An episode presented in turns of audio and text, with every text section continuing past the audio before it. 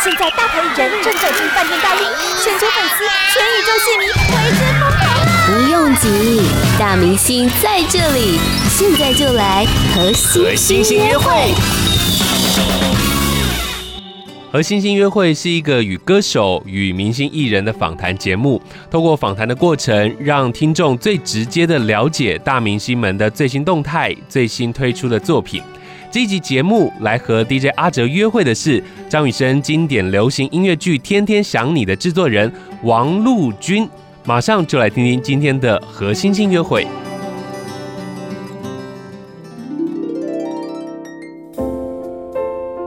如果张雨生还没有过世的话，今年他已经五十岁了。那在二零一四年，广义基金会推出一出张雨生经典流行音乐剧《天天想你》，而在今年再度的巡演就更加的有意义喽。在这个星期将会来到国父纪念馆演出，而今天就特别邀请到了音乐剧的制作人王陆军来到节目当中，跟大家一起聊聊这出音乐剧。欢迎陆军哥，你好，主持人好，各位听众大家好。张雨生其实创作了很多的经典歌曲哦。那当年为什么会想要把他的歌曲拿来做音乐剧呢？好，呃，首先我们广义基金会，我们是在台湾是做表演艺术的推广啊。是。那当初我们呃知道说有一个张雨生的爱好者啊，他非常喜欢张雨生的音乐啊，呃，是我们的编剧。他是刘小令啊，他带着这个企划来跟我们碰面的时候呢，我们觉得这个题材是非做不可。那非做不可的原因有几个，比如说我们呃很多广义的同事们都是曾经在呃有机会跟张雨生工作过的啊。那第二个原因就是张雨生的音乐这么好。今今年不做，明年不做，未来一定会做。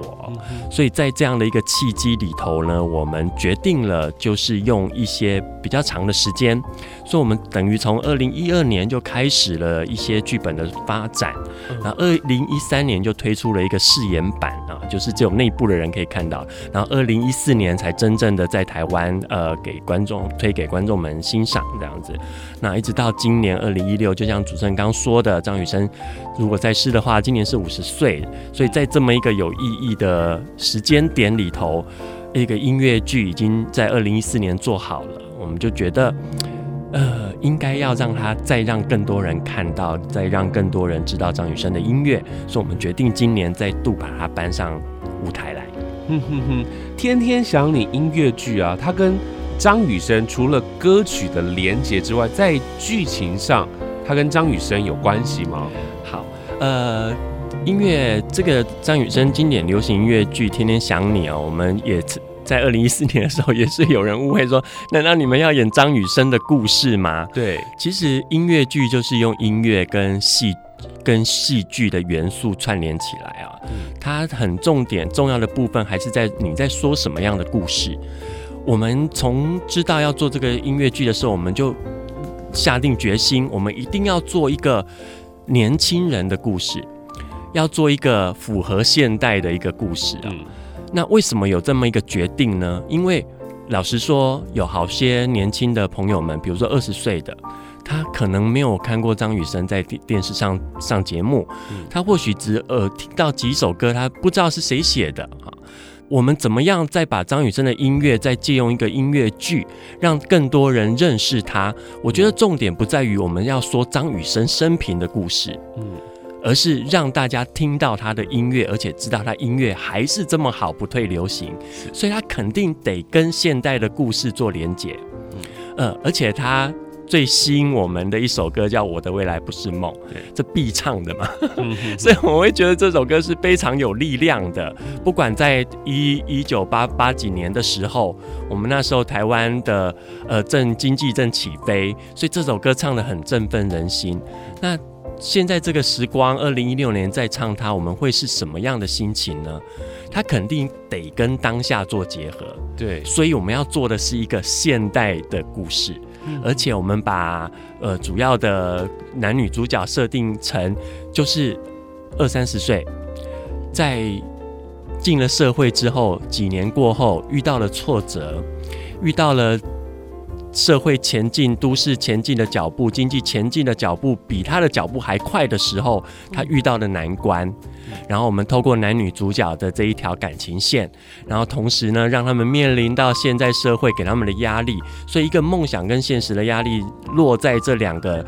同样从事摄影行业的萧红人跟赖雅妍身上，所以他得说一个故事，我们才有办法再创造出更多张雨生音乐的价值。是因为张雨生他的歌曲啊，不单单只是情歌、追求梦想，他在早期还推出了一些关于。社会关怀，然后讲社会议题的东西。嗯。那你们在挑他的歌曲的时候，我知道这出戏要演三个小时，里面安排了 二十四首的曲目，没错没错，那算是一个很大型的音乐剧哦。嗯。那你们在挑歌的时候，应该也非常的伤脑筋吧？的确，呃哦，我记得我们曾经在工作的时候，二零一二年到二零一三年在工作的时候，我们把一百多首张雨生的歌全部列印出来，嗯、包括歌词，所以就整整的一一个 A4 纸纸，然后一本这样子啊、喔。我们很怕有遗珠啊，很怕有遗珠，然后我们也很怕说这么经典的歌，可是我们却不收录，所以我们最后还是依依归了说，到底我们要讲一个什么样的故事？我们是什么样的人物在这台上？他们发生了什么事情？然后再把张雨生的歌。给放进来，符合这个音乐剧，不管是情景情节上的，还是情绪上的，都必须要符合这些条件，我们把它才把它收录进来。那我们一点都不担心找不到歌，因为他张雨生实在有创作出太多好的歌了，所以只会有遗珠，不会有不适合这样子。嗯，在今年所推出的版本啊，我知道在剧本上。你们修了蛮多的部分，跟呃两年前的版本有一些不一样。除了女主角更换之后，那你们也把剧情做调整。对，呃，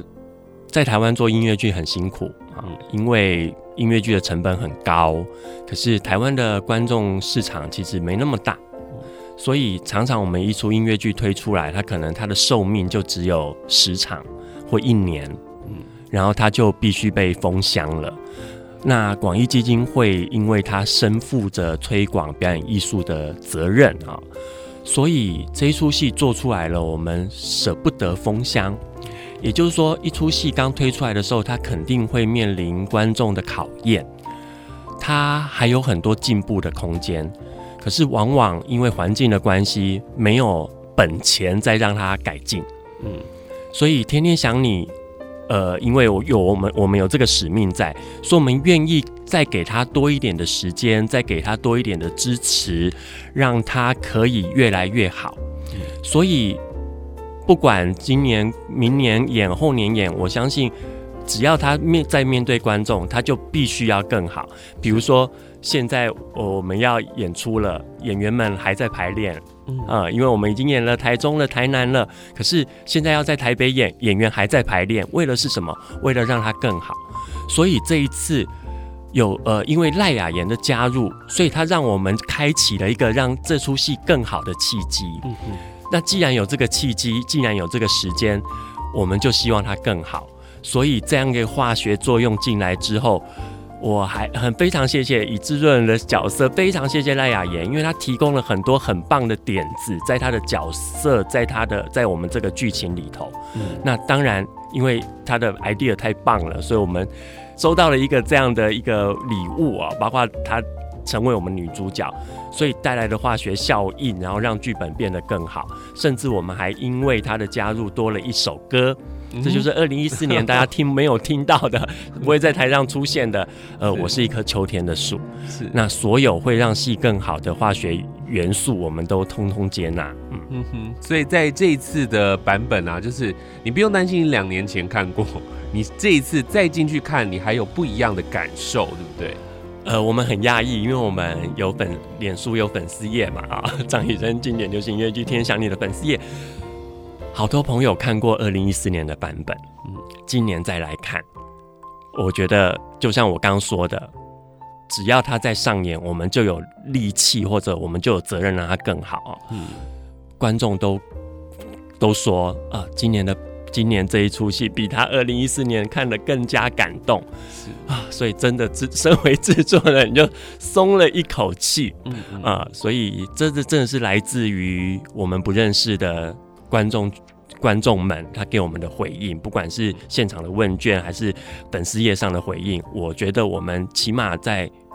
多花了两年的时间让它更好，他有做到了这样子。嗯哼哼哼，呃，我觉得这一出戏哦，接下来就是在六月九号这个礼拜会在台北开始做演出，是，而且你们在十号还多开了一个加演场，对不对？对，因为虽然是端午连假啊，所以我们哎。欸还好，大家没有通通跑去玩，大家还愿意来剧场看戏，所以既然是连假，所以我们就多了一个礼拜五的下午场，因为实在有太多观众告诉我们说买不到票了，买不到票了，那嗯，我们就愿意在演员也愿意多唱一场，多演一场，然后就希望大家可以再利用这个六月十号礼拜五下午的时间。再来当我们的观众，是六月九号到六月十二号，总共会有六场的演出。对，在国父纪念馆，在国父纪念馆，然后你可以上两厅院售票系统去看。那我最后啊，我想要问一下，你身为制作人嘛，嗯、那其实会面临到很多不同的观众。那既然开出了天天想你音乐剧，会有想要进戏院看戏的人，然后会有想要听歌的人，是，然后会有张雨生的粉丝。那他们这些人要抱着什么样的一种心情去看《天天想你》音乐剧？好，呃，剧场是一个很魔幻的地方啊，它会集合了很多打动你的元素，然后这些各个元素在里面激荡出一个会在你脑海里、会在你心里在完成的一个艺术品。那不管是你是喜欢张雨生的歌，或者你是只喜欢看戏，或者你只喜欢听歌，在这一出戏里头呢，透过一个现代能现在你感受得到的故事，现在你有所感的年轻人的心境啊，或者现在你有所感的两个角色，或者你只对张雨生的歌有所感，这些元素很巧妙的在剧场里面他们碰撞了。所以，呃，比较容易理解的是各取所需哈。可是照我这两年来这出戏的上演，它已经脱离了各取所需了。它是在你的脑海里开了一个你未曾想象的视窗，你未曾想象说，原来张雨生的歌词有那么多含义，跟一个有有有意义的剧情结合的时候。所以这些在你脑海中产生的视窗呢，它会是什么？我会觉得可能性很多。可是不管是歌也好，剧情也好，赖雅妍也好，萧红人也好，都会满足到大家的。好，那真的现在票不多了，大家如果要看的话呢，赶快上两厅院售票系统去找找看哪一个场次你可以去看的。嗯、那今天非常谢谢《天天想你》音乐剧的制作人王陆军来到节目当中，谢谢你，谢谢主持人。